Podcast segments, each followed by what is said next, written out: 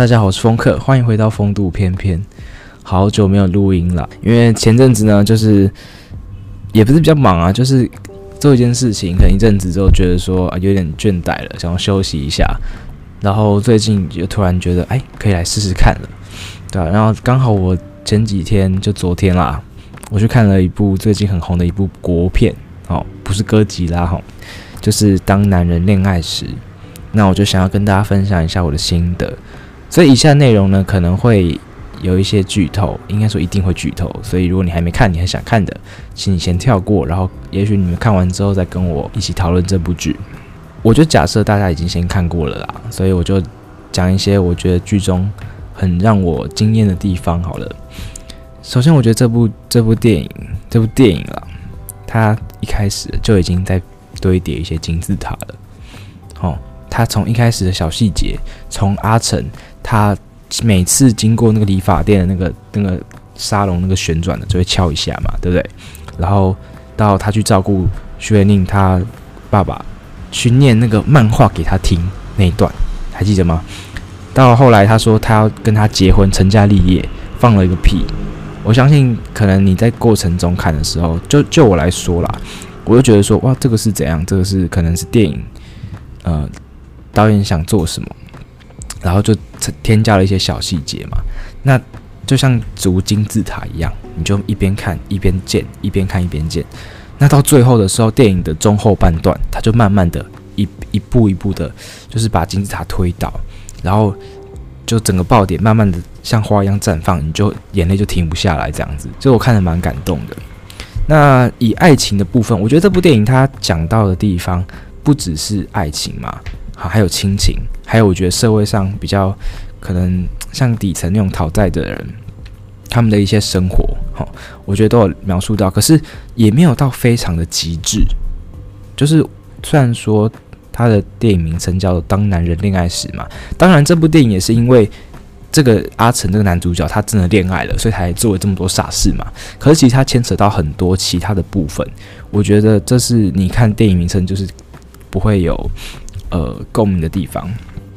那我觉得他牵扯到很多议题，但他都没有讲到非常的极致，好，就是可能爱情讲一点，亲情讲一点，穿插在一起，然后纵横交错这样子。可是呢，当就是每个部分他都呃把金字塔的架构都建得很好的时候，他就慢慢的把这些一串一串的这样串在一起。就是你一波未平一波又起，然后哭了这边，然后觉得啊，终于可以平复一下心情了。然后另外一另外一边又让你很感动，又开始哭这样。对，那以先讲爱情好了。我觉得，我觉得其实个人我觉得有点芭乐了，就是呃，男主角女主角本来就是萍水相逢，没有办法怎么讲。因为你看男主角他是一个讨债的人嘛，啊，女主角她是一个公务员，可能比较保守嘛，刻板印象来讲，他们可能就比较不会有交集，不会在一起。但是呢，男主角展现他的真心哈，努力追，就像那种呃努力不懈的那种精神，然后努力追，然后帮他做了很多事啊，然后就是从原本不喜欢，然后到慢慢变得很喜欢，然后但是呢，男主角其实为了一些狗血的剧情，可能就是他自己生重病要死掉了，好，然后他就先抛弃女主角。那最后呢，他又发现其实他们是很相爱的，就又在一起。然后男主角最后死掉了，就是整部戏的高潮这样子。我觉得这个有一点点芭乐，但是他其实拍得很好，因为他每一个细腻的，呃，就是每个点都我觉得蛮到位的。好，就是他慢慢的演，然后演得好，他不是那种草处带过什么的。我觉得他在很多小细节都有做得好，所以你看的时候就会觉得说。呃，蛮连贯的，也不会说为什么会出现这样的剧情。但你可能会想说，啊，这个就是芭乐剧的必要要素嘛。但是他又蛮认真的，不会让你想说，哦，就是就草率的结束这样子。那以爱情的部分来讲，我觉得有一个地方是是整个整个爱情线的转捩点，就是男主角他他阿成帮他爸爸办完丧礼之后，就去他公司送饮料吗？哎、送不是送饮料，送保健食品。你可以看哦，如果如果你有认真看的话，就是 在在这个过程前半段，女主角是非常讨厌男主角的，每次跟他讲话都是一脸臭脸，然后不太想要跟他交流。但是在经过这件事情之后呢，你看他去他公司送保健食品，有一个很精髓的地方，就是他跟他打情骂俏。我觉得这是很重要，因为你如果不喜欢一个人，你不会想要跟他说太多嘛，你甚至不会想要跟他 fluffy，就是有点像那种情调的捉弄的感觉。但是呢，因为那时候女主角已经开始喜欢上男主角了，她觉得这个男生还不错，所以呢，她在最后就是她说啊，我也忘记了啦，这样子，然后女主角就调侃了一句说，哎，那你应该先吃一颗。哦，我看起来我看着心痒痒的啊，因为我知道这个就是。导演想要让我们知道说这个是爱情线的转捩点，这样子，我觉得拍得非常不错，有拍到就是有碰到我那个那种爱情青涩的那个点，对。那爱情线可能到最后就是他们相爱，然后然后又一段时间分开，然后最后死掉。其中过程其实还蛮多，就是细节的部分啊，我觉得大家可以再去就是电影院，然后看一下，相信你一定会。有更多的感触。好，那接下来我就想要讲，我觉得最能打动我的地方。好，前面那些爱情线，我觉得很感动啦，就是为爱做很多事情，那多少也有点打动到我。但是呢，真的让我很，很到泪崩的，就是就是这个亲情的部分，因为因为你知道那些家庭啊，也许他们就是可能。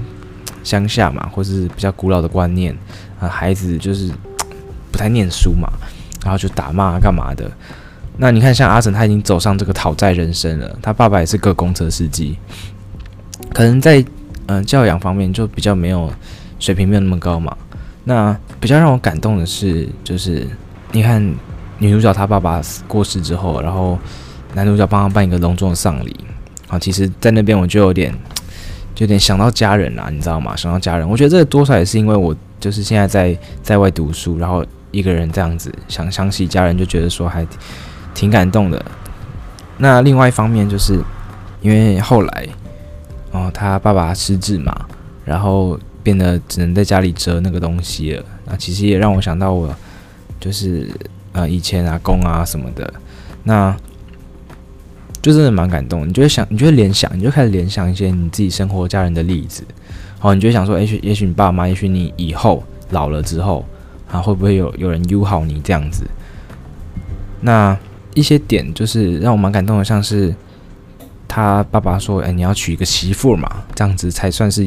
孝顺嘛。最后就是那个女主角也是算是完成他爸爸的心愿，跟他叫他爸，然后就跟他一起生活这样子。还有像是就是女主角她爸爸出殡的时候，不是有什么来哦那种的啊，男主角跟女主角站在一起走嘛，那个地方我也是蛮感动的啦。有时候牵扯到死亡，就是觉得说哇，其实呃，人生父母养的一条命很就是也是很短暂的嘛，要好好珍惜身边的人嘛。那看完之后就觉得要好好认真读书啊，就是当然不要误入歧途嘛，然后也不是说对，就是不要误入歧途。然后好好把书念好，最后以后可以赚钱孝顺父母嘛？我觉得这是我看完之后我觉得最重要的事情，对啊，然后就是有些人他们可能像你看男主角想要搞个大的，然后把钱都输光了，然后结果就什么都没有了。然后他他这时候也得重病，有时候就觉得说自己还蛮幸运的，就是生长在一个很幸运的家庭，然后。呃，什么有些东西就家人会提供啊，那你也可以安心的念书。我觉得这已经非常幸运的。我是一个，我觉得这部分我蛮知足的，对吧？就是不要太奢求。有时候我觉得是这样子，就是你别你比下，不要比上嘛。有时候你看到一些很有钱人，你不要想说啊，怎么我们家这么穷这样子？我觉得不要。你看那些很多人生活更困苦的，哦，你去看你就觉得说，哇，你是一个蛮幸福的人。那。也许你现在生活也有点困境，我觉得你就好好的去可能工作啊，然后就慢慢存钱，慢慢想就是怎么讲，平顺就好了，不要想太多，然后可能去赌博什么的，就蛮亏的。你看，你把钱全部输掉了，虽然说钱再赚就有了，可是你把所有的积蓄这样子被骗走，或者是被输掉，我就觉得其实也挺难过的啦。对，那。那这大概就是整部从一开始，然后慢慢堆叠金字塔，从爱情，你看他从爱情慢慢堆，好，然后从亲情，从一开始那个理发店，那从兄弟嬉闹哎戏戏墙，那叫什么？就打架什么的啊，各种各式各样的小情境慢慢的发生，然后主线还是从女男主角喜欢女主角，为他做了很多事情，然后慢慢堆叠。哦，对了，其其中还有一段就是那个男主角去找那个嫖嫖妓嘛，要还钱那个那个算是就是小姐，他里面也说了，就是你看女生这种爱，你看用买来的爱。他说我爱你，那是真的吗？不是吗？那只是就为了钱嘛。所以我觉得，如果你要寻找真爱，你真的不要就是你觉得说哇拿钱干嘛的，那人人家只爱你的钱而已。他不是爱你的人，真的要经过很多的交流，经过很多事情之后，慢慢的爱上对方。我觉得那才是最好的爱情的模样。然后金字塔，我刚才讲金字塔嘛。金字塔一一层一层的叠，爱情、亲情，然后各式各样的，还有讨债那部分，到最后你看那个债主，就那个女女像什么像大妈那个大妈啊，她最后变成竞选总部，然后还不理那个男主角，搞得男主角真的很可怜，那时候都替他难过了，你知道吗？然后到男主角出狱，哈，他还为了就是想想要做干比大的，然后进去监狱嘛，然后出来之后去找女主角，女主角却对他。置之不理，就是也挺感动的。我觉得导演很会抓我们台湾人的泪点，你知道吗？就是那种各式各样的小事情叠加起来，然后一次推，哦，你整个受不了，真的。所以整部的话，我给他蛮高的评价了啦。因为我看完心情也是，也是有点难难以平复。我甚至看完出来之后再走路，我就有点想哭，你知道吗？虽然后来我们去吃的东西，但是就是整个心情是难很难去抚平的。更重要的事情是，就是你有时候看完，你可能过一段时间之后你就忘记了嘛。可是我觉得这部不会，我觉得这部有几个画面，可能是他爸爸在折纸，好，或是那个阿成在打架那些，就是你家干的那种画面，我觉得会很深刻烙印在观众的。脑海里，至少在我的事啊，就会警惕我说，我要认真，可能不要再鬼混啊什么的，因为钱也不是我赚的嘛。对，所以是还不错的电影啦。如果大家有机会的话，可以再去看看。然后你如果你没看过的话，对，那这大概就是我对《当男人恋爱时》的一些心得跟感想，分享给大家。哎，还没结束哦，我要跟大家分享我最近，我最近其实也没做什么事啊。我最近在迷一款很红的游戏叫 Apex。Apex 最近突然红了起来，大概是在二零一九年开始的一个游戏，它是枪战类的，好吧，枪战类的。那最近可能是因为一些 VTuber 跟一些实况组团就开始玩 Apex，那我本来有玩，但是后来其实断了一段一段很长时间啦，因为一开始 Apex 是免费的游戏。免费游戏会有什么问题呢？它就是会有很多外挂，好，外挂，你看你抓了外挂，它被封号了，那他不用钱，他再重办一次，他不就开再开外挂？所以前阵子是因为外挂太多了，大家都都退坑这样子。可是后来大家发现，哎、其实外挂现在越来越少了，所以大家就又回锅了。那我也是，所以我最近其实都在打 Apex，打排位什么的。如果大家想听的话，我可以录一集，就是我打 Apex 的心路历程。因为我个人是这样，我在做一件事，我我很喜欢做的时候，我就会努力的把它做到。最好，我也喜欢那种心态。那我就一路从什么都不会的铜牌慢慢爬，爬上呃银牌、白呃金牌、白金嘛。我现在在往钻石迈进。那如果我到钻石之后，我可能再发一集 Apex 的，就是有点像是心得教学这种的。虽然我也是个很菜的菜鸡啦，不过玩久了总会有一点，就是你